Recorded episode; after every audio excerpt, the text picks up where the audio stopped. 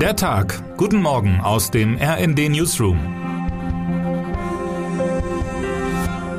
Es ist Sonntag, der 17. April. Wer ist Gott? Christen sollen sich eigentlich kein Bild von Gott machen, tun es aber trotzdem. Aber welches wäre zeitgemäß? Und wieso hilft die SPD-geführte Bundesregierung der Ukraine nicht mit schweren Waffen? Guten Morgen, liebe Leserinnen und Leser.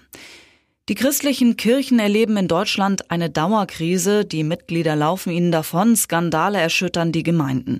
Ist das der richtige Zeitpunkt, um sich einen neuen Namen für Gott auszudenken? Ja, findet die katholische junge Gemeinde und schlägt vor, fortan Gott Plus zu sprechen.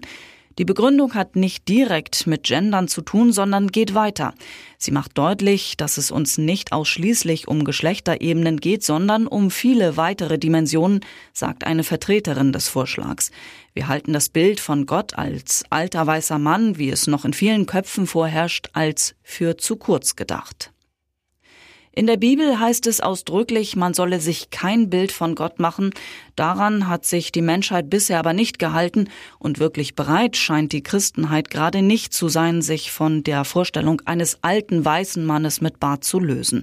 Thoralf Kleven beendet seinen Text über Gott plus daher österlich salomonisch. Gott wird es freuen, wenn über Gott geredet wird. Das ist gewiss ein Plus. Wie können wir der Ukraine helfen? Alles andere als salomonisch fällt das Urteil des CDU-Politikers Norbert Röttgen über die SPD aus. Vor allem Ministerpräsidentin Manuela Schwesig steht gerade in der Kritik. Neue Berichte deuten darauf hin, dass sie noch enger mit russischen Unternehmen zusammengearbeitet hat, um die Pipeline Nord Stream 2 durchzusetzen als bisher bekannt. Wenn die zuletzt in Medien beschriebenen Sachverhalte zutreffen, dann kann Frau Schwesig nicht im Amt bleiben. Das ist völlig ausgeschlossen, sagt Röttgen dem RND.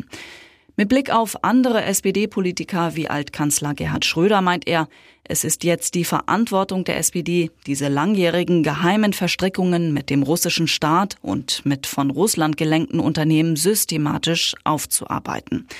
Aus Sicht von Markus Decker wirken die alten Verbindungen der SPD in den Osten bis heute nach und das führt zu falscher Zurückhaltung. Statt schwere Waffen zu liefern, versuche es der Bundeskanzler einmal mehr mit zusätzlichem Geld. Mit der Milliardengabe wird der koalitionsinterne Konflikt um die Lieferung schwerer Waffen nicht gelöst, kommentiert er. Wenn Deutschland sich weiterhin zurückhalte, sei das nichts anderes als vorauseilende Unterwerfung. Es ist außerdem gefährlich. Es ermutigt Putin nämlich weiterzugehen. Wer heute wichtig wird. Es ist eines der härtesten Straßenradrennen der Welt. Paris-Roubaix führt heute über viele Kilometer Kopfsteinpflaster. Die Top-Favoriten sind Wu van Aert und Mathieu van der Poel. Und damit wünschen wir Ihnen einen schönen Tag. Text Christian Palm, am Mikrofon Imme Kasten. Mit rnd.de, der Webseite des Redaktionsnetzwerks Deutschland, halten wir Sie durchgehend auf dem neuesten Stand. Alle Artikel aus diesem Newsletter finden Sie immer auf rnd.de slash der Tag.